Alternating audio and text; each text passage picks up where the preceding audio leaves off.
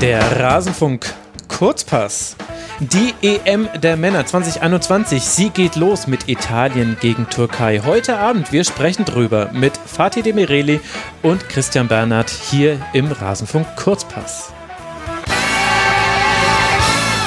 Ach Leute, es ist ein Best-of der Rasenfunkgäste. Ich freue mich so. Ganz, ganz herzlich willkommen zurück im Rasenfunk. Du wurdest so hart erwartet. Lustigerweise weiß jetzt keiner von euch beiden, wer gemeint ist. Zuerst Christian Bernhard, Italien-Experte, unter anderem bei der Zone. Servus Bernie, hi. Hallo Max, grüß dich. Hallo Fatih. Schön Und hier sein. Genau, und Fatih Demireli ist ebenso heiß erwartet. Auch da wurden die Stimmen immer mal wieder laut äh, zugeschaltet aus Istanbul. Wie könnte es anderes sein? Hallo Fatih. hallo Max, hallo Bernie, grüßt euch. Na, wie ist es bei euch? Habt ihr auch richtig Bock auf die EM? Ja, also ich, ich äh, bin eigentlich so hier, äh, war viel los, aber so jetzt umso näher es kam, umso heißer wurde ich. Ähm, die Sonderhefte wurden jetzt intensiver gelesen, die Kader wurden sich intensiv angeguckt. Also mhm. ich bin schon, schon heiß. Und natürlich, weil jetzt gleich mit der Türkei losgeht, habe ich natürlich dann noch einen anderen äh, Bezug zum Auftakt. Von daher, ja, ich bin brutal heiß. Barney? Ja, ich freue mich auch sehr. Bin sehr gespannt, was da so die nächsten Wochen auf uns erwartet, auf uns wartet. Und ja, freue mich sehr, dass es heute Abend losgeht. Mir geht's äh, ganz ähnlich. Bei mir kam äh, die Vorfreude aus einer völligen Fußballlethargie heraus bei der Vorbereitung auf die EM, bei der Vorbereitung auf unsere EM-Vorschau, die ja als Schlusskonferenz erschienen ist. Aber es ist schon erstaunlich, wie, wie man dann doch, wenn das Sportliche kommt, alles andere so in den Hintergrund schiebt, oder? Also wir werden ja auch noch viel über Corona und so weiter sprechen im Verlauf dieses Turniers. Aber wenn ihr mich einmal monatlich gefragt hättet, wie meine Meinung zur Durchführung der Europameisterschaft ist, es wäre immer relativ so ein bisschen zurückhaltend, kritisch gewesen, so ja, mal sehen, wie das wird. Und jetzt heute stehe ich hier und freue mich unglaublich auf diesen Auftakt. Habe komplett jedes journalistische Rückgrat verloren. Sagen wir es einfach, wie es ist. Das ist schon erstaunlich. Aber gut, es ist halt Fußball.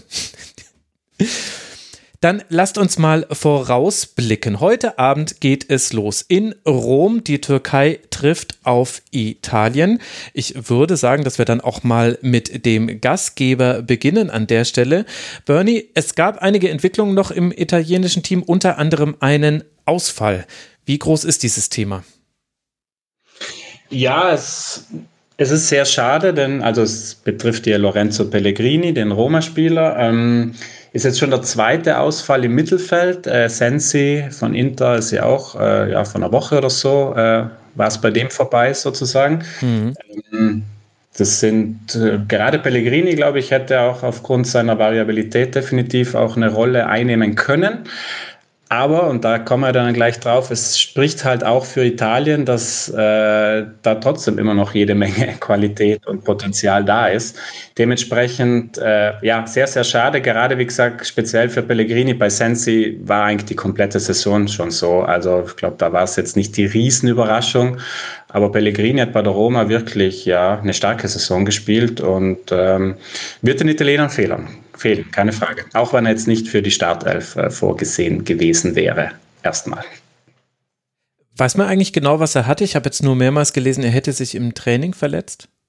Ja, das ist eine Adduktorenverletzung, die er schon so ein bisschen am Ende der Saison so mit sich geschleppt hat. Ähm, die haben sie dann behandelt. Er meinte, das passt und die ist jetzt irgendwie nochmal dann kurz vor ja, in einer der letzten Einheiten sozusagen nochmal aufgebrochen. Und er dachte eben, dass das Problem eigentlich gelöst sei, aber dem war nicht so. Und dann war das Ganze eben auch was Größeres, denn äh, wenn es jetzt nur eine Kleinigkeit gewesen wäre, glaube ich, hätte ihn Mancini übrigens auch noch drin gelassen. Aber da ist dann scheinbar doch mehr aufgebrochen und ja, dementsprechend ist Castrovilli nachnominiert worden. Ähm, von der Fiorentina, auch ein spannender Spieler. Ja, er und Pessina sind jetzt diejenigen, die jetzt da noch relativ spät reingerutscht sind, sozusagen. Weißt du das, wie das mit äh, Quarantäneregeln ist? Dürfen die jetzt dann äh, gleich zum Team oder sind sie quasi nachnominiert, aber es wird jetzt noch äh, eine Testreihe oder so dauern, bis sie dann wirklich auch ähm, einsatzfähig wären? Also ich weiß, dass ähm, die waren auch so ein bisschen auf Abruf. Also ich glaube, die waren dann sozusagen auch in ihrer jeweiligen Homebase schon auch isoliert quasi, weil eben genau diese äh, Möglichkeit ja im Raum stand, dass sowas äh, passieren könnte. Es hieß, dass äh, Castrovilli gestern nach Rom gereist ist. Ob er jetzt dann sofort auch gleich bei der Mannschaft ist oder wie das genau läuft, äh, weiß ich jetzt ehrlich gesagt nicht. Ich habe es bei den Spaniern mitbekommen, da glaube ich, hat Llorente jetzt ja den dritten negativen Test. Äh, mhm. Da hieß es, glaube ich, dass er noch sogar noch einen vierten braucht, um dann auch wieder mit dabei zu sein. Aber klar, das ist eine andere Nummer, der war ja positiv. Also das kann man jetzt nicht äh, eins zu eins miteinander vergleichen. Aber äh, die Rahmenbedingungen, die italienischen, waren auf jeden Fall so, dass gerade Pessina zum Beispiel, bei dem war es schon als der finale Kader bekannt gegeben wurde, hieß es schon bei dem, pass mal auf, äh, halte dich sofort bereit, weil gerade bei Sensi gab es da schon bei der Nominierung Fragezeichen und dementsprechend wurden da sicher die nötigen äh, ja, Vorkehrungen getroffen. Mhm. Und äh, dann ist noch Marco Verratti verletzt. Den werden wir ja wahrscheinlich heute Abend nicht sehen. Kann man das so schon sagen? Den werden wir heute Abend sicher nicht sehen, ja. ja sicher genau. nicht sehen. Äh, da ist die Hoffnung, dass äh, sie hoffen, dass er für Spiel 2 äh, zumindest sozusagen dann eine Option ist. Äh, ja klar, Verratti ist ein großes Fehlen sozusagen. Also da kommen wir dann sicher auch danach noch genau darauf zu sp äh, sprechen. Dieses Mittelfeld, Verratti, mhm. Jorginho, Barella, das war gesetzt oder ist gesetzt. Aber eben, wie gesagt, äh, das Schöne eben bei der italienischen Mannschaft in diesem Jahr, da gibt es auch rundherum noch einiges, äh, was da mit reinspringen kann. Und es wird dann heute Abend äh, Locatelli sein äh, von Sassuolo, der dann anstelle von Verratti das Mittelfeld komplettieren wird. Mhm. So kann man als großer Spielerfan, obwohl man nur 1,65 Meter groß ist im Fall von Marco Verratti. Fatih, wie ist denn das äh, bei der Türkei? Gibt es da auch äh, Verletzungssorgen? Wie klar ist es, mit welcher Startelf da heute ins Spiel gegangen wird? Ähm, die Türkei ist relativ verschont von Verletzungen. Ähm, ich glaube auch so, dass so die Startelf, die man erwartet hat, auch so ähm, auf dem Platz stehen. Es gab ein kleines Problem bei Kenan Karaman, der hatte eine Verhärtung ähm, in der Wade, aber ähm, alles gut. Ähm, und von daher wird die Türkei ja aus dem Vollen schöpfen können. Was eigentlich bei der Türkei nie äh, normal ist, man kann sich ja vielleicht auch zurückerinnern an das Halbfinale 2008 gegen Deutschland, als äh, die Ersatzteute auch Trikots bekommen haben. Mhm. Ähm, immer wieder Probleme, aber die Mannschaft ist äh, topfit, von daher gar keine Probleme. Ja, interessanterweise, wenn du mit äh, deutschen Fußballfans über dieses Halbfinale sprichst, da wird nur über das Lahmtor gesprochen und über die Verletzungssorgen der Türkei gar nicht so sehr. Ich weiß gar nicht warum, aber gut. Das ist ein anderes Thema. Und vielleicht noch über das Gewitter, was es äh, damals gab. Ja, ja, das waren Zeiten. Aber das liegt ja auch schon 13 Jahre zurück. Wir alle sind sehr, sehr alt. Äh, Bernie, dann lass mal den sportlichen äh, Blick auf Italien richten. Wir haben ja Italien auch äh, besprochen, logischerweise in der EM-Vorschau, sehr positiv, unter anderem genau das, was du auch schon jetzt gerade angesprochen hast. Sowohl das Mittelfeld, also der, das zergeht einem ja auf der Zunge, Jorginho, Barella und Verratti eigentlich, du hast es ja gerade schon eingeschränkt, als auch eben die Stärke, in der Italien ist. Also diese ungeschlagen Serie, sie ist ja fast schon zur Legende geworden jetzt in den letzten Tagen. Wie blickst du denn auf die Mannschaft? Es kann ja auch immer ein Problem werden, wenn man so auf einer sehr guten Welle in ein Turnier reingeht und dann ja vielleicht gleich im Auftakt dann den ersten kleinen Dämpfer bekommt. Also Italien, was Mancini in den letzten Jahren auf jeden Fall geschafft hat, ist so einen neuen Enthusiasmus eben zu bringen. Ähm, man merkt, dass die Mannschaft sozusagen ganz genau weiß, was sie will, auch was sie kann. Und ähm, das transportieren die Spieler wirklich, also da steckt viel Überzeugung dahinter. Also da hat Mancini wirklich, ja, was der da im mentalen Bereich auch die letzten zweieinhalb Jahre äh, gearbeitet hat, ist wirklich finde ich, das muss man jetzt schon sagen, das ist auf jeden Fall gelungen vor dem Turnier. Jetzt geht es eben darum, du hast die Serie angesprochen, ja, das ist eine sehr lange Serie. Man kann halt auch sagen, in diesen 25 Spielen oder ich glaube jetzt mittlerweile sind schon 26 oder 27, da waren jetzt nicht die großen Namen dabei. Also es war die Niederlande dabei, die geschlagen wurde. Das ist eigentlich im Prinzip der einzige große, unter Anführungszeichen, der geschlagen wurde. Dementsprechend ist das jetzt die Bewährungsprobe einfach für diese Mannschaft, die sich fraglos gefunden hat, die auch eine neue spielerische Frische, äh, wirklich ein neues Selbstverständnis auch hat äh, wird jetzt sich zeigen, ob sie das auf der großen Bühne und dann eben auch im Idealfall im Verlauf des Turnieres gegen große Namen auch zeigen kann. Aber faktisch ist, die Stimmung ist sehr gut, auch im Land und das ist ganz speziell in Italien. Es fragen sich sehr viele, oh mein Gott, womöglich ist die Stimmung zu gut. Ähm, mhm. Denn äh, jetzt nicht so sehr, weil man Angst hat, dass die Mannschaft überheblich wird, das eigentlich nicht, sondern wenn man sich an die großen italienischen Erfolge der Vergangenheit oder vergangenen Jahrzehnte erinnert, äh, WM 26, ja. WM 1982, da ging es davor immer drunter und drüber. Und äh, da gab es Riesenskandale, große Probleme und dann hat es eben die Mannschaft auch oft aus so einer negativen Stimmung geschafft, so einen krassen Zusammenhalt nochmal so eine Wagenburg-Mentalität, so wir zeigen es denen, ist egal, was außenrum ist, wir machen unser Ding. Und diesmal ist eine totale Harmonie eigentlich da, die eigentlich aus Italiens Sicht total ungewöhnlich ist. Und es ist ganz witzig, äh, ganz viele ähm, Journalistenkollegen und auch die Öffentlichkeit, die sagen so, oh mein Gott, wir müssen ein bisschen auch ein, zwei negative Punkte finden, denn das ist alles viel zu harmonisch und viel zu rund. Ja. Das passt eigentlich gar nicht zu uns so ungefähr. Es ist ganz witzig, die Stimmung eigentlich im Moment, kurz bevor es losgeht. Ja, so, so äh, kann die Situation auch sein in Italien. Fatih, wie ist es denn in der Türkei? Also mit Senjo Günisch hat man ja einen bemerkenswerten Trainer. Ihr habt auch ein ganz tolles Interview mit ihm im Sokrates Magazin gehabt, äh, fand ich. Da hat er ganz interessante Dinge gesagt und hat unter anderem seine Situation als Nationaltrainer der Türkei als äh, ein Fisch in einem dreckigen Aquarium beschrieben. Also er kritisiert auch sehr viel. Deswegen würde ich jetzt mal sagen, Aufbruchsstimmung bei der Türkei vielleicht mit einem kleinen Fragezeichen oder wie ist da die Lage?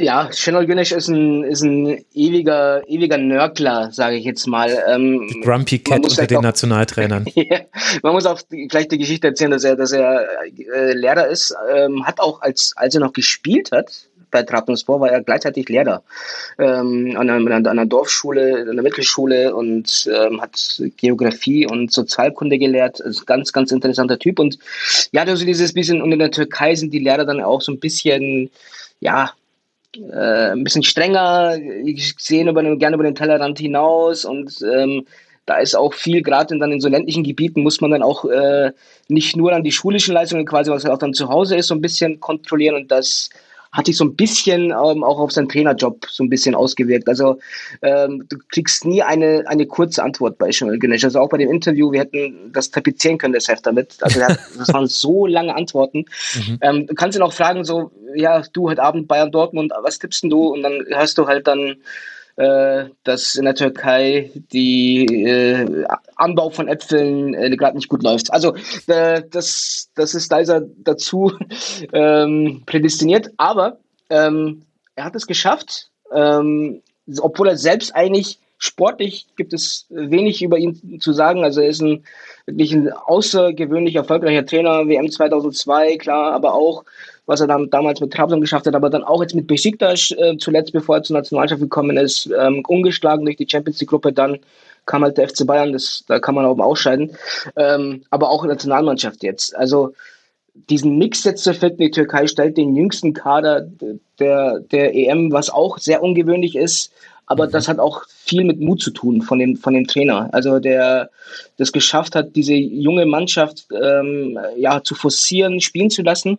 Und genau das hat große Sympathien auch ausgelöst. Also was halt auch gerade Christian gesagt hat, dass äh, es ungewöhnlich ist, dass in Italien Harmonie ist, ist auch in der Türkei sehr, sehr ungewöhnlich. Also die Nationalmannschaft war sehr lange sehr, sehr unbeliebt. Also diese ganzen Skandale, die gerade um die EM 2016 aufgekommen sind, mhm. Streitereien, irgendwelche Vollschläge äh, im Flugzeug und so weiter und so fort.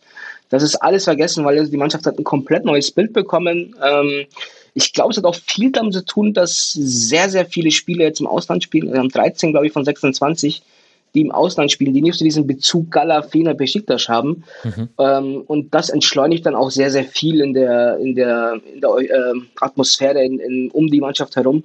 Und von daher ist auch hier fast uneingeschränkte äh, Euphorie, was die Nationalmannschaft angeht, bei diesem Turnier auch vorher. Ach, das ist auch das Schöne. Man kann sich, bevor das erste Spiel gespielt ist, kann man sich auch wirklich in alle Szenarien ja auch reinfreuen. Das ist ja das äh, Wunderbare an äh, dieser Situation vor einem Turnier dann eigentlich. Hat denn das sehr enge Ende im Meisterschaftskampf eine Rolle gespielt in der Nationalmannschaft? Weil wenn du das jetzt schon so ansprichst, da war es ja bis zum letzten Spieltag sehr, sehr spannend. Ja, bis zur letzten Sekunde. Also hat ein Tor dann alles verändern können. Ähm, ich würde gar nichts, also es ist auch sehr interessant, die Spieler auch, also so die bei Fena, Galler, ähm, Besiktas, die sind auch alle sehr, sehr gut befreundet. Also die Altersstruktur ist ja sehr, sehr gleich ungefähr. Also die Mannschaft hat eine, äh, ist wie gesagt jung, ähm, aber die Spieler sind auch gut befreundet. Also wenn ich zum Beispiel jetzt, als die beiden Polen in der Türkei, als der Galatasaray und Fenerbahce, da hast du zum Beispiel von Galatasaray den äh, Thailand Antalyali heißt er. Das ist ein ähm, kleiner Senkrechtstarter, der ein bisschen spät angefangen hat, aber Nationalmannschaft, sein bester Kumpel spielt bei Fenerbahce und die teilen sich auch ein Zimmer und sind auf jeden Foto sind da zusammen und aber auch alle anderen. Und was auch ganz interessant ist, zum Beispiel, kommen wir vielleicht auch ins Detail gehen später, auf der Torhüter-Position der Türkei ist so viel Auswahl wie noch nie. Mhm. Und ähm, im ganzen Land wird da so ein bisschen so, eine, so, so ein Konkurrenzkampf geschürt und ein bisschen ja auch ein bisschen Feuer reingebracht, aber äh, die beiden äh, und auch sogar alle drei Torhüter sind äh, ständig zusammen und äh, pushen sich gegenseitig und äh, wünschen sich ständig alles Gute. Klar wollen die alle spielen, aber selbst da ist da sehr, sehr viel Harmonie, was äh, auch wieder sehr ungewöhnlich ist. Hm. Glaubst du denn, dass, also würdest du jetzt eine Prognose abgeben, wer dann heute Abend im Tor steht? Ich gehe sogar davon aus, dass Urjan Çakır im Tor stehen wird von Trabzonspor. Mhm. Ähm, normalerweise, also die, die Quali, ähm, in der Türkei nur drei Tore kassiert hat, stand Mert Günok im Tor. Der hat aber eine ähm, Horrorsaison mit Başakşehir hinter sich gebracht, ähm, hat auch seinen Stammplatz verloren nach einer gewissen Zeit. Ähm, Altay Bayindir von Fenerbahce ist ein ganz, ganz interessanter Mann, ist noch sehr, sehr jung, hat erst jetzt in der Vorbereitung zu EM sein Debüt auch gegeben, ähm, hatte auch eine längere Verletzung jetzt an der, an der Hand. Ähm, und ja, Ujan Çakır ist, glaube ich, so der kompletteste von den dreien. Ähm, hat auch schon sehr, sehr viel Erfahrung jetzt auch gesammelt mit bei Trabzonspor, wo es auch nicht immer einfach ist. Aber ist auch schon dort Kapitän und ähm, strahlt äh, sehr, sehr viel aus. Und ich glaube, dass da ähm, die Wahl relativ eindeutig ist, dass, dass Çakır spielt heute Abend. Dann stünde ein 25-Jähriger einem 22-Jährigen gegenüber, wenn ich mich bei Donnarumma gerade nicht äh, verrechnet habe. Nee, das sollte noch stimmen, 99er Jahrgang. Es haut mich jedes Mal um, Bernie, wenn ich sehe. Aber weil wir das jetzt gerade beim Blick auf die Türkei hatten, es gab ein sehr interessantes Meisterschaftsfinale in der Türkei. Da war es noch spannend bis zur letzten Sekunde. So war es jetzt in der Serie A nicht, aber allein, dass mal Inter den Titel äh, geholt hat, unterscheidet ja diese Saison schon von sehr vielen anderen in der Liga. Ist das ein Thema äh, zwischen den Spielern oder dass das auch zu Konflikten führen könnte? Haben wir ja bei Deutschland zum Beispiel bei der EM 2012 ziemlich deutlich gesehen, dass da die Bayern und die Dortmund-Spieler nicht ganz so happy miteinander waren. Äh, nee, das ist kein Thema und da muss man auch sagen, da ist Italien eigentlich äh, also sobald die Spieler zur Nationalmannschaft kommen, früher gab es ja noch viel mehr, logisch, diese großen Blöcke, Milan, Juve, Inter, das war eigentlich selten Thema. Und mhm. dieses Jahr ist es ja eh, der Juve-Block ist ziemlich klein, also im Vergleich zu, ja, zu fast allen anderen Turnieren. Ähm, aber wie gesagt, das war nie ein Thema äh, in den letzten Jahren. Da ist wirklich dieses, äh, da ist die Squadra Azzurra wirklich auch so ein bisschen so eine Wohlfühl, Wohlfühloase gerade unter Mancini wieder geworden. Also da kannst du dich umhören, bei wem du willst. Die lieben es, da hinzukommen. Und zum Beispiel Chiellini, der nicht umsonst der Kapitän ist, sondern wirklich auch ja, der Anführer dieses, äh, ja, der, das Symbol dieser Mannschaft, ähm, der, den mögen alle. Also da geht es nicht um, oh, das ist ein Juve-Spiel oder so. Also nein, das muss man sagen, äh, hat in Italien eigentlich noch nie große Rolle gespielt und jetzt unter Mancini, wo jetzt wirklich diese Aufbruchstimmung, dieses, was Fati auch gesagt hat, äh, das gilt ähnlich für Italien, ist ein sehr, sehr guter Mix auch. Also du hast diese frischen neuen Kräfte, die sich da etablieren und denen Mancini so früh auch so viel Vertrauen gegeben hat. Und äh, die geben auch sozusagen diesen arrivierten Spielern wie, wie Chiellini, wie Bonucci frischen Wind. Die sagen, es ist wunderbar zu sehen, wie die Jungs da unten hochkommen quasi. Und genau dieser Mix, diese ein, zwei, drei erfahrenen Figuren braucht es dann auch, um das so zu führen. Also da hat Mancini wirklich auch, was die teaminterne Harmonie betrifft, äh, sehr, sehr, sehr gute Arbeit geleistet. Ja, das ist echt interessant, wie ähnlich sich da diese beiden Mannschaften sind. Also nicht nur, dass man sehr wahrscheinlich eine Verjüngung auf der Torhüterposition vollzieht oder schon vollzogen hat im Fall von Italien, sondern eben auch genau das, was du gerade sagst. Also Giorgio Chiellini hat 107 äh, Länderspiele, Leonardo Bonucci hat 102. Der nächste ist dann schon Giro Immobile mit 46. Also da gibt es dann schon einen kleinen Unterschied. Und bei der Türkei ist es ähnlich, wenn auch nicht ganz so heftig, aber du hast mit Burak Yilmaz und Oşan Tufan hast du zwei, die schon über 60 Länderspiele gemacht haben. Hakan Çalhanoğlu dann mit 56 nah dran und dann geht es aber schon in die 30er. Also dann kommen ganz viele, die auch noch sehr frisch mit dabei sind in der Mannschaft. Fatih, glaubst du, dass das ein Thema werden kann, dass diese Türkei in der aktuellen, also diese türkische Mannschaft, wollte ich eigentlich sagen, eine relativ unerfahrene ist und jetzt dann gleich auswärts ein Auftaktspiel hat? Das ist sicherlich ein Thema. Ähm, das, da sehe ich auch äh, so wenigen Fragezeichen, die ich mir auch aufgeschrieben habe, quasi, ähm, ist eines davon. Also wenn man jetzt so die Einzelspieler hat, in der Türkei sind sie inzwischen eigentlich alle Helden, klar, ähm, haben sich äh, auf lokaler Ebene oder in ihren eigenen Ligen auch mehr oder weniger auch schon etabliert. Aber das ist jetzt nochmal eine ganz andere Stufe. Ähm, mhm. Zum einen EM, die Erwartungen sind sehr, sehr groß und es ist auch mal wieder ein Thema in der Türkei, das natürlich jetzt in den letzten Tagen hat irgendwie jeder Star ein eigenes Lied gemacht und teilweise wieder übertrieben martialisch und ihr seid Soldaten und keine Ahnung. Ähm, auch wenn da schön äh, glücklicherweise es einen riesen, riesen Shitstorm gab, aber egal.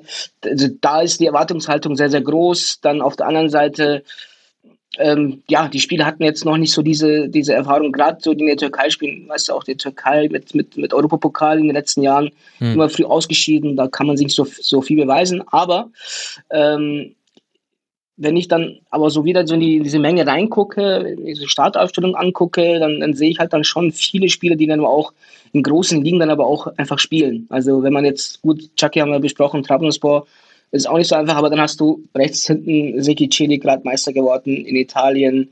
Äh, Demiral, den ja auch äh, Christian gut kennt, Juventus, auch wenn er nicht oft gespielt hat, aber Nationalmannschaft absolut gesetzt. Soyuncu, eine ganz große Nummer äh, bei Leicester City, äh, Mittelfeld, Chalanolo, du hast Yasici, auch Lil, vorne, Podakilmas, ähm, also da ist schon viel internationale Erfahrung auch wieder mit dabei.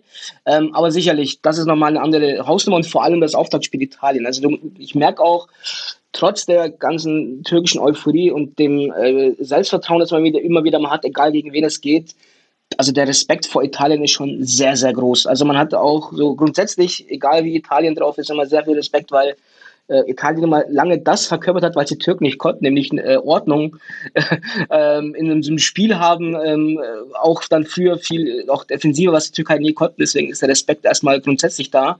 Ähm, aber jetzt auch mit der aktuellen Situation, die Statistik, 27 Spiele und Mancini ist auch eben aufgrund seiner Vergangenheit bei Galatasaray auch sehr, sehr beliebt in der Türkei, bei den Fans immer noch. Auch da ist noch ein Bezugspunkt da, dass man auch mal wieder mal guckt, was macht er da noch. Und von daher ähm, ist der Respekt schon down. Auf was du eben gesagt hast, ähm, dass dann vielleicht die paar Prozent äh, Erfahrung fehlen auf dieser Bühne, ist dann schon ein Thema klar. Mhm. Bisher noch kein Sieg in Spielen gegen Italien, gab allerdings auch nur zehn Länderspiele. Kein Sieg, drei Unentschieden, sieben Niederlagen. Diese historischen Bilanzen, die sind immer ein bisschen schwierig. Ich finde sie bei Turnieren aber ein Mühe interessanter als bei sonstigen Länderspielen, weil man das dann eben doch merkt. Also du merkst der deutschen Mannschaft zum Beispiel immer an, wenn sie gegen Italien spielen und da kann man dann die Statistik auch mal hervorziehen. Heute werden wir es ja dann sehen, wie das bei der Türkei ist. Äh, Christian, wenn wir da mal aufs äh, Spiel gucken, jetzt haben wir gerade, wir sind gerade schon so mal im Schnelldurchlauf äh, wichtige Stützen des türkischen Kaders durchgegangen. Wer sind deiner Meinung nach die italienischen Spieler, auf die es heute Abend dann ankommen wird? Hm. Ähm, ja, fangen wir mal beim Mittelfeld an, weil wir ja vorhin jetzt schon angerissen haben. Ähm, ja, Verratti fehlt, ähm, großer Verlust, keine Frage. Aber ähm, ich sage mal so, dieses Jorginho, Verratti, Barella, was ja eigentlich gesetzt ist, auch Jorginho und Barella äh, können das tragen, gerade zusammen mit Locatelli, weil Locatelli ist eben so ein bisschen auch ein Symbol dieser neuen Generation, die äh, Mancini da ja mit reingeholt hat. Der hat wirklich bei Sassuolo nochmal den nächsten Schritt in dieser Saison gemacht und ähm, ist ein anderer Spielertyp als äh, Verratti, ist klar, bringt aber noch ein bisschen mehr Physis mit rein. Ähm, und ähm, also es wird schon viel auf dieses Zentrum ankommen, weil da einfach ja sozusagen dieser neue Stil, den Mancini da eingebracht hat, äh, einfach von diesem Mittelfeld äh, geprägt wird.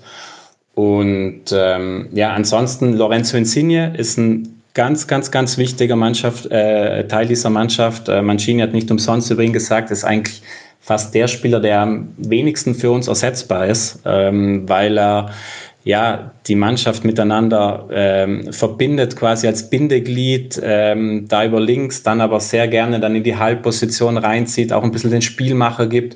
Mhm. Äh, hat auch bei Napoli nochmal in dieser Saison, finde ich, nochmal einen Schritt gemacht, noch mehr Verantwortung übernommen.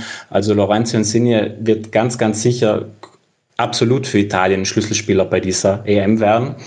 Und ja, die Defensive haben wir angesprochen. Ich bin sehr, ich muss sagen, ich freue mich sehr auf Chiellini gegen Yilmaz. Freue ich mich jetzt schon. Ähm, der Name Yilmaz fiel gestern auch auf der PK ein, zweimal bei Chiellini und so. Da hat man auch gemerkt, der freut sich schon darauf. äh, also, äh, das, ähm, da gibt es, glaube ich, einige interessante Geschichten, die uns da erwarten.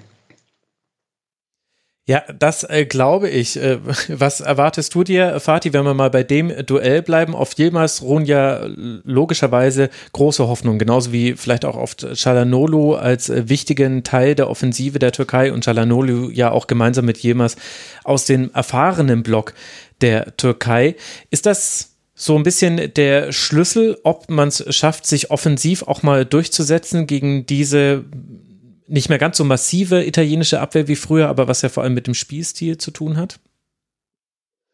Ähm, Christian hat ja gerade erzählt, wie wichtig Insigne ist. Ähm, ich, ich, kann bei der Türkei sagen, also wenn Burak Yilmaz ausfallen sollte, egal wie, dann würde ich äh, ja fast einen Abgesang singen auf die Türkei. Das ist das, das ganz große Problem der Türkei, dass man äh, bis auf Yilmaz da eigentlich keinen zuverlässigen Stürmer vorne hat. Es geht gar nicht um die Tore, es geht auch um die Art und Weise, wie er einwirkt. Also jetzt du schaust, du schaust dir das Alter an, 35 relativ hoch, aber wenn du dir dann dieses Spiel von dem anguckst, das hat nichts mit seinem Alter zu tun. Also er ist immer noch extrem beweglich, ähm, sehr, sehr fleißig, geht viele Wege, ähm, auch wenn er dann manchmal genervt ist. Ich kann mich an den letzten Spieltag erinnern, ähm, als, als sie Meister geworden sind, da hat äh, der Trainer, glaube ich, kurz vor Schluss, kurz vor seiner Auswechslung gesagt, jetzt komm, jetzt geh doch mal mit, jetzt, äh, wir müssen jetzt hier äh, gut stehen. Und dann sagt er, hey, I'm Striker und hat sich dann aufgeregt, äh, mhm. warum er jetzt dann nochmal einen Laufweg machen muss, weil er aber sich einfach vorher halt brutal ähm, auf, auf, aufgegeben hat. Und ähm, also das, Yilmaz darf nicht ausfallen bei der Türkei, das ist schon wichtig. Und das sein, sein großer Vorteil ist, ähm, er ist ja eigentlich kein geborener Stürmer, ist eigentlich ja eher ein Außenbandspieler, war auch jahrelang ähm, auf der Position, auch wurde auch Nationalspieler anfangs ähm, hat aber da nie die Leistungen abgerufen, ähm, die er jetzt dann irgendwann, nachdem ihn, glaube ich, Güsseling dann ins Sturmzentrum gestellt hat. Und seitdem funktioniert er wirklich super. Ähm, er ist ein bisschen äh, launisch, aber auch da äh, hat er mehr an Reife gewonnen. Ich äh, finde es auch wirklich sehr, sehr spannend, dann heute Abend zu sehen, wie es dann ist, wenn dann ja, äh, er dann wirklich äh, starke Spieler vor sich hat, die aber auch eine gewisse Körperlichkeit ausstrahlen, die aber auch ja, außerhalb vom Fußball auch etwas ausstrahlen. Also so auch so vom, vom körperlichen her, von der Körpersprache her. Ähm, ich, ich, glaube, äh, dass man auch vielleicht ein bisschen versucht, was auch bei ihm funktioniert, dann ihm so ein bisschen die Lust zu nehmen am Spiel. Dann, dann kann er dann auch mal sich eine Auszeit nehmen. Ähm, aber äh, wie gesagt, er hat sich da in den letzten Jahren deutlich, deutlich gesteigert, ist da nicht mehr diese, also es gab auch mal Spiele, da hat er sich auswechseln lassen, weil er dann sauer war. Das passiert nicht mehr. Ähm, aber was du auch wieder gesagt hast, was sehr, sehr wichtig ist, Hakan Olo, bei dem hat es wirklich lange gedauert, bis man ähm, so ein bisschen ihn fassen konnte. Das hast du bei vielen Spielern ähm, gehabt. Das, wurde jetzt, das wird jetzt ein bisschen weniger, weil es eben einfach mehr sind. Früher hattest du ein großes Problem, diese Spieler, die im Ausland kommen, in diese Mannschaft zu, zu integrieren. Das liegt daran, es gab immer so diesen Chaos-Fußball, den die Türkei darstellt. Also irgendwie, mhm. man wusste nicht genau, was, was, was ist das für eine Taktik, was spielen die da eigentlich? Und dann kommt einer, der zum Beispiel in der Bundesliga dann aus einer, aus einer Mannschaft kommt, wo alle Rollen sehr klar verteilt sind und jeder weiß. Und dann weiß der Spieler nicht, was er da machen soll. Das war auch ein Problem von Chalanolo. Ähm, dann gab es auch immer so die Situation, dass er dann immer wieder mal auf den Außenpositionen spielen musste, was eigentlich jetzt nicht so gerne macht. Aber jetzt hat er seine Rolle gefunden, ähm, ist auch einer, sagen wir mal, von diesen Spielern, die aus dem Ausland kommen, so der Anführer, würde ich jetzt mal sagen, ähm, hat ein sehr, sehr gewichtiges Wort, ist, ein, eine, ist eine Integrationsfigur auf dem Kader, ähm, hilft den ähm, anderen Jungs und äh, hat viele Freundschaften geschlossen, auch privat und ähm, auch, kann, kann glaube ich Christian auch bezeugen, dann auch bei, beim AC Mailand eine sehr, sehr gute Saison gespielt jetzt und hat dann ein großes Selbstvertrauen. Und wenn er das jetzt transportiert hierher in die Nationalmannschaft und er, man merkt auch in der nationalen Mannschaft jetzt und auch bei den Pressekonferenzen, dass er schon sehr, sehr hohe Erwartungen hat, jetzt diese Bühne auch mal zu nutzen.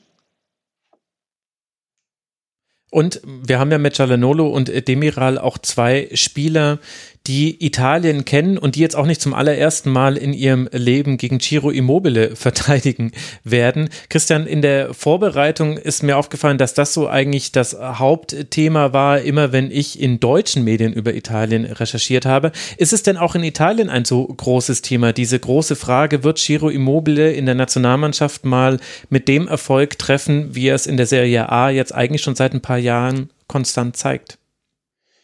Also was in Italien ist schon auch, also die Mittelstürmerfrage ist eine große auch in Italien, denn da müssen wir jetzt nehmen wir auch gleich Belotti mit rein, denn Mancini mhm. hat eigentlich im Prinzip in seinen ganzen Jahren jetzt zuletzt eigentlich immer schön gewechselt. Also die haben beide regelmäßig gespielt. Er wollte auch immer das so ein bisschen im Wechsel haben.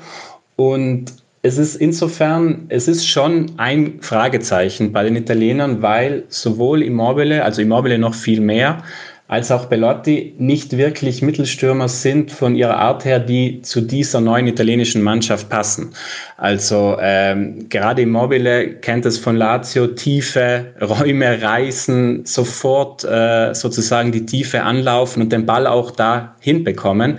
Und das ist jetzt in der Nationalmannschaft was anderes, weil ja viel auf Ballbesitz ausgelegt ist. Da brauchst du auch mal Geduld, da musst du als Mittelstürmer auch mal da machst du auch ein paar Laufwege, die nicht belohnt werden. Äh, und das ist ja so das, das, das große Fragezeichen. Deswegen ist zum Beispiel auch mit Raspadori, der junge Sassuolo-Stürmer, mhm. äh, der dann noch mit reingeholt wurde, äh, wo jetzt ganz Italien hofft, dass der so ein bisschen in die Toto Schilacci-Rolle äh, schlüpft. Äh, der Spieler wird ja auch immer in Italien gesucht, der so im letzten Moment, den niemand auf der Liste hat, der dann womöglich für die Notti Magiche, also für das ganz große Ding sorgt.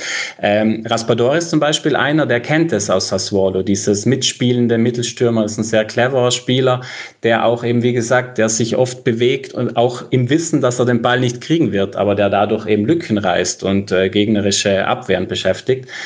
Also es ist ein großes Thema. Ich glaube, dass Immobile heute anfangen wird. Ähm, und er hat sich zuletzt ein bisschen Selbstvertrauen geholt, weil er jetzt auch immer wieder mal getroffen hat. Davor ist es, wie du gesagt hast, es gab ein Giro Immobile im Club und es gab ein Giro Immobile in der Nationalmannschaft. Und wenn, das, wenn sich das annähern sollte, also wenn er auch jetzt dieses Selbstvertrauen für sich vom Kopf her quasi jetzt während dem Turnier mit dieser Mannschaft findet, dann kann er selbstverständlich ein Plus sein. Denn die Abschlussstärke von Immobile, glaube ich, da müssen wir über die letzten Jahre äh, nicht viel reden. Da sprechen die Zahlen für sich.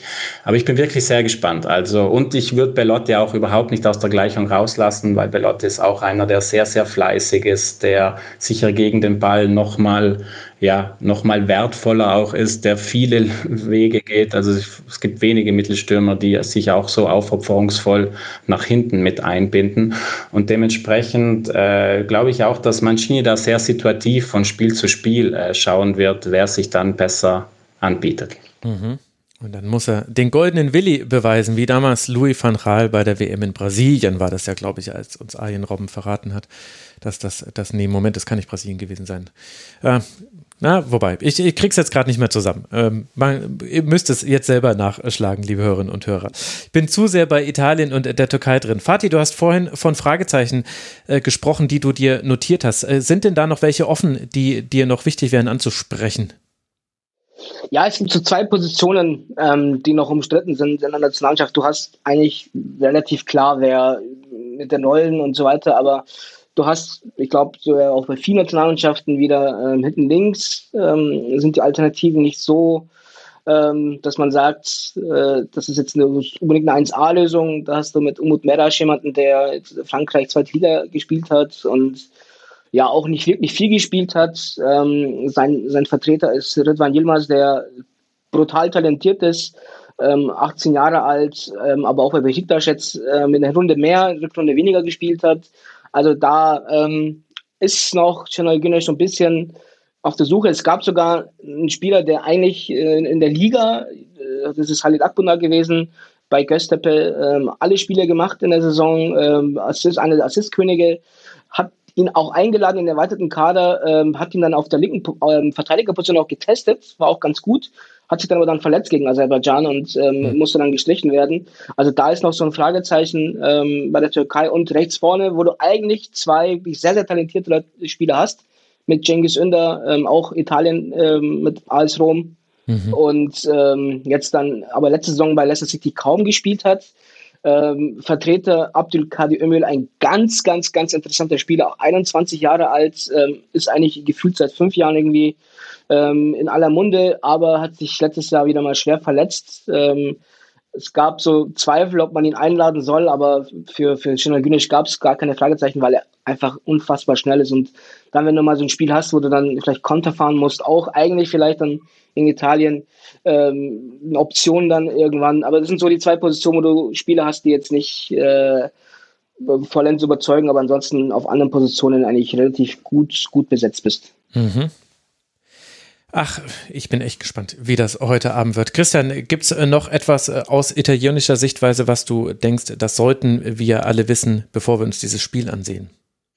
Ja, da, da kann ich ein bisschen an Fatih anknüpfen. Ähm, fangen wir auch vorne rechts an. Ich glaube, so international wird davon oder wurde davon ausgegangen, dass Federico Chiesa da anfangen wird. Äh, es sieht aber stark danach aus und ich glaube auch, dass Berardi äh, mhm. über rechts kommen wird. Und ähm, da sind wir dann auch bei dem Punkt sehr interessant. Also galt sehr lange, also von Sassuolo, Domenico Berardi galt sehr lange als so ein bisschen unvollendetes Talent auch so ein bisschen, ja, sage ich mal, abseits des Platzes oder vom Kopf her nicht immer äh, so, wie man es vielleicht dann von einem Profi auf höchstem Niveau erwarten würde, weshalb zum Beispiel auch Juve, die hatten jahrelang Transferrechte noch an ihm, haben ihn dann aber nie zurückgeholt, weil das Talent definitiv war, da war, aber vielleicht äh, ja der Kopf nicht immer ganz äh, so mitgespielt hat. Aber Berardi hat jetzt auch nochmal und bei Sassuolo unter De Zerbe in den letzten Jahren sehr viel Verantwortung übernommen und ja, so wie es aussieht, wird Insigne, auf links gesetzt, keine Frage, aber auf rechts Berardi anfangen. Und da, glaube ich, kann man darauf gespannt sein. Locatelli, Berardi, die sind perfekt eingespielt. Äh, die kennen diese Abläufe auch von Sassuolo. Also sollte nicht überraschen, wenn heute der ein oder andere Diagonalball von Locatelli in die Tiefe äh, auf rechts auf Berardi kommt. Denn Berardi bringt viel Tempo mit, Zielstrebigkeit. Also ähm, das wird eine interessante Personalie. Und hinten links bei Italien ist ein bisschen anders vielleicht als bei der Türkei. Da wird Spinazzola anfangen und da kann man sich auch drauf freuen. Der schiebt über links sehr, sehr stark an. Also das ja. ist sicher kein klassischer Außenverteidiger, sondern überhaupt das Italienspiel wird oft sehr linkslastig sein. Äh, der geht gerne bis zur Grundlinie durch. Insigne rückt dann so ein bisschen in den Halbraum rein. Also auf dieser linken italienischen Seite ähm, da wird viel passieren. Da, ähm, wenn dann Verratti auch noch zurückkommt, wo also dieses linke, sage ich mal, Dreieck, Spinazzola, Insigne, Verratti, das äh, hat schon sehr viel Freude gemacht und ähm, das wird sicher so ein bisschen ein italienischer Kernpunkt auch mhm. werden.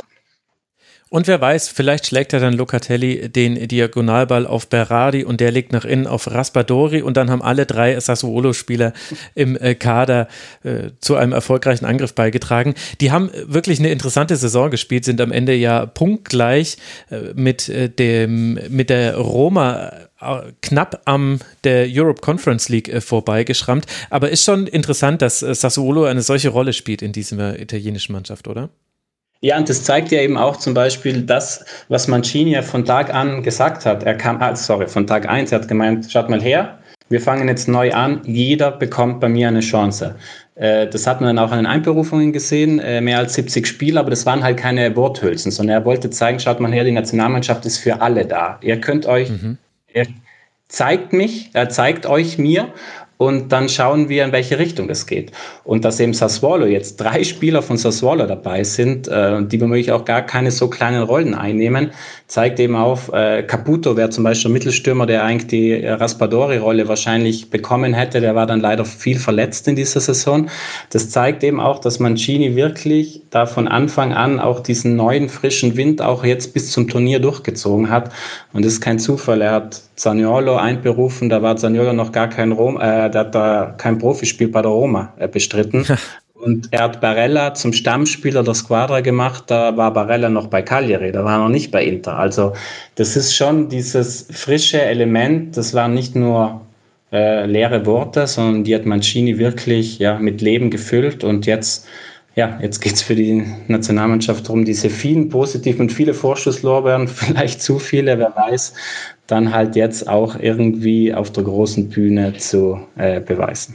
Ja, der frische Wind, er muss äh, durch das äh, Stadion in Rom pfeifen. Das gucken wir uns heute Abend an. Tipps erspare ich euch, das finde ich nämlich immer so ein bisschen wenig ergiebig. Keiner von uns weiß, wie es ausgeht. Aber mich würde als abschließende Frage an euch beide interessieren. Äh, Christian, du darfst mal anfangen. Es gibt ja danach noch zwei Gruppenspiele. Also der Auftakt jetzt gegen die Türkei, dann spielt man gegen die Schweiz, dann gegen Wales. Das ist der Rest der Gruppe. Was glaubst du denn, würde es bedeuten, wenn man jetzt diesen Auftakt verpatzen würde, was ein Unentschieden sein könnte, natürlich auch eine Niederlage oder vielleicht auch einfach ein nicht überzeugender Sieg? Oh, ich glaube, also selbst wenn es ein nicht überzeugender Sieg würde, glaube ich, würde sich in Italien niemand beschweren. Also äh, das kann ich mir schwer vorstellen. Ähm, ich finde die Schweiz ähm, ich finde, es wird, wurde sehr wenig zuletzt über die Schweiz geredet. Äh, ich glaube, das kommt der Schweiz zugute. In den letzten Jahren war ja auch immer wieder mal vielleicht ein bisschen, oh, die Schweiz, da könnte mehr gehen. Ich finde, die Schweiz äh, geht mir ein bisschen unterm Radar. Also die mhm. sind äh, sehr strukturiert. Gegen die spielst du nicht gerne. Ähm, Wales bin ich mal gespannt, äh, schwer einzuschätzen, wobei die eben auch defensiv wahnsinnig stabil sind. Aber das ist eben da, wo Italien, muss man auch sagen, ähm, da hat eben Italien gerade auch in den letzten zwei Jahren unter Mancini eben gezeigt, früher hatten sie ja ganz oft diese Probleme, gegen eher die kleineren Namen da irgendwie Lösungen zu finden. Und das haben sie in den letzten Jahren wirklich gut hinbekommen. Also von dem her ist schon die Überzeugung da auch von italienischer Seite da, das zu bespielen zu können.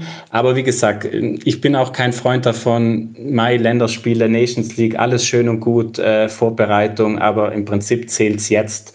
Und du hast es ja völlig richtig angesprochen, äh, das ist ein Turniermodus. Es kommt, äh, da kann ein verpatztes Spiel gerade am Anfang, da dreht sich dann die Stimmung, dann bist du unter Druck. Also ähm, ich tue mich da auch schwer, wirklich weiter schon ins Turnier reinzublicken, weil ich finde, das wird dann Schritt für Schritt gehen. Die Voraussetzungen bei den Italienern sind sehr gut, keine Frage, aber auch diese Mannschaft muss jetzt eben auch erst zeigen, dass sie dann all diese Vorschusslorbeeren, die sie sich zu Recht bisher erarbeitet haben, dann auch wirklich äh, unter Beweis stellen. Mhm. Und auf äh, türkischer Seite, Fatih, ist es so, also klar, es geht jetzt los in Rom, dann hat man beide Spiele in Baku, das kann man vielleicht auch so als ein kleines türkisches äh, Heimspiel werten. Die politische, äh, das politische Verhältnis zwischen Aserbaidschan und der Türkei haben wir im Tribünengespräch unter anderem besprochen. Es geht dann in der Reihenfolge gegen Wales und gegen die Schweiz nach diesem Auftaktspiel. Was glaubst du, welche Rolle wird die Türkei in dieser Gruppe spielen? Es ist ja ganz interessant. Ähm, in der Türkei ist gerade so, so, so, ein Dauerthema. Äh, wahrscheinlich besiegen die Italiener und verlieren dann die anderen beiden Spiele, weil die Türkei da schon einige Erfahrungen gemacht hat. Es ist, äh, wenn man jetzt sich auch ganz aktuell die EM-Quali anguckt, Frankreich besiegt, Frankreich auswärts unentschieden und dann äh, hast du dann aber anderweitig irgendwo gepatzt und mhm. äh, bist dann Zweiter geworden. Ähm, als auch in der jetzt in der WM-Quali ähm, die Niederlande geschlagen, ähm, gegen Haaland und Co. Äh, Norwegen besiegt und dann äh, gibt es dann 3-1 gegen Lettland aus der Hand. Ähm, das ist so ein bisschen äh, die Befürchtung in der Türkei, dass man es wahrscheinlich jetzt gegen Italien super macht und dann äh, gegen, gegen Wales und Schweiz ähm, es vergeigt. Was das Problem der Türkei so ein bisschen in dieser Gruppe ist, dass eigentlich alle drei Gegner nicht wirklich gegen die man nicht so gerne spielt. Also Bernie hat ja gerade gesagt, richtig, alle drei Mannschaften, gute Struktur, Wales, ähm, auch, auch in der Defensive sehr, sehr stark ähm, und an dem Punkt ähm, hat die Türkei auch Probleme dann gegen solche Mannschaften, die man so ein bisschen locken muss, mhm. ähm, ja, so ein bisschen öffnen muss. Da muss, glaube ich, jetzt schon Güneş dann schon ähm, eine Spielidee entwickeln, versucht auch zu entwickeln, da quasi nicht immer in, ins ins Verderben zu laufen, weil das hattest du, ich kann mich an ein Spieler gegen Andorra erinnern zum Beispiel, hat die Türkei in der 90. erst das Tor geschossen zum Sieg. Also äh, 140 Prozent Ballbesitz, 32 Torschussversuche, aber, aber es sie hatten einfach Probleme da, die, die, diesen, diesen, diese Dose zu öffnen.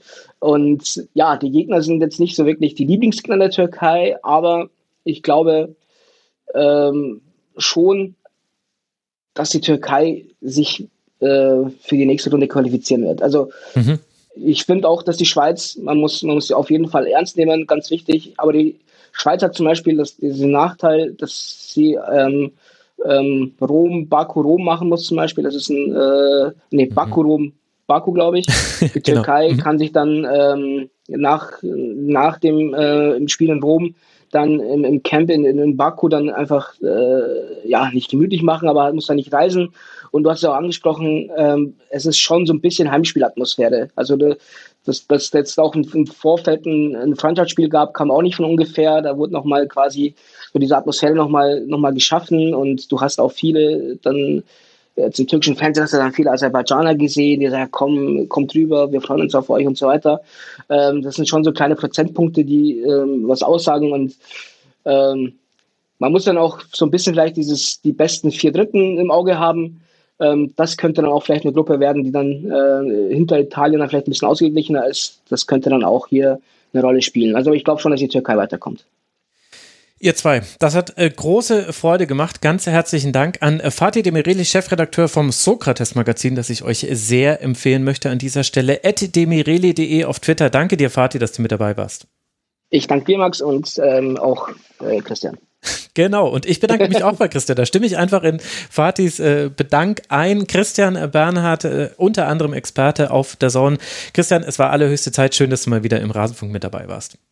Ja, vielen Dank, hat großen Spaß mit euch gemacht. Wie nicht anders zu erwarten. Wie nicht anders zu erwarten. Das kann ich wirklich genauso zurückgeben. Und damit geht sie jetzt los, die EM. Ich wünsche uns allen viel Spaß dabei. Es wird jetzt tägliche EM-Kurzpässe geben, also abonniert diesen Podcast, wenn ihr es noch nicht getan habt. Und zu den deutschen Spielen gibt es dann Rasenfunk-Schlusskonferenzen. Auch das kann man abonnieren. Liebe Hörerinnen und Hörer, ich wünsche euch allen viel Spaß bei diesem Turnier und freue mich auf euer Feedback. Bis bald, ganz bald im Rasenfunk. Macht's gut. Ciao.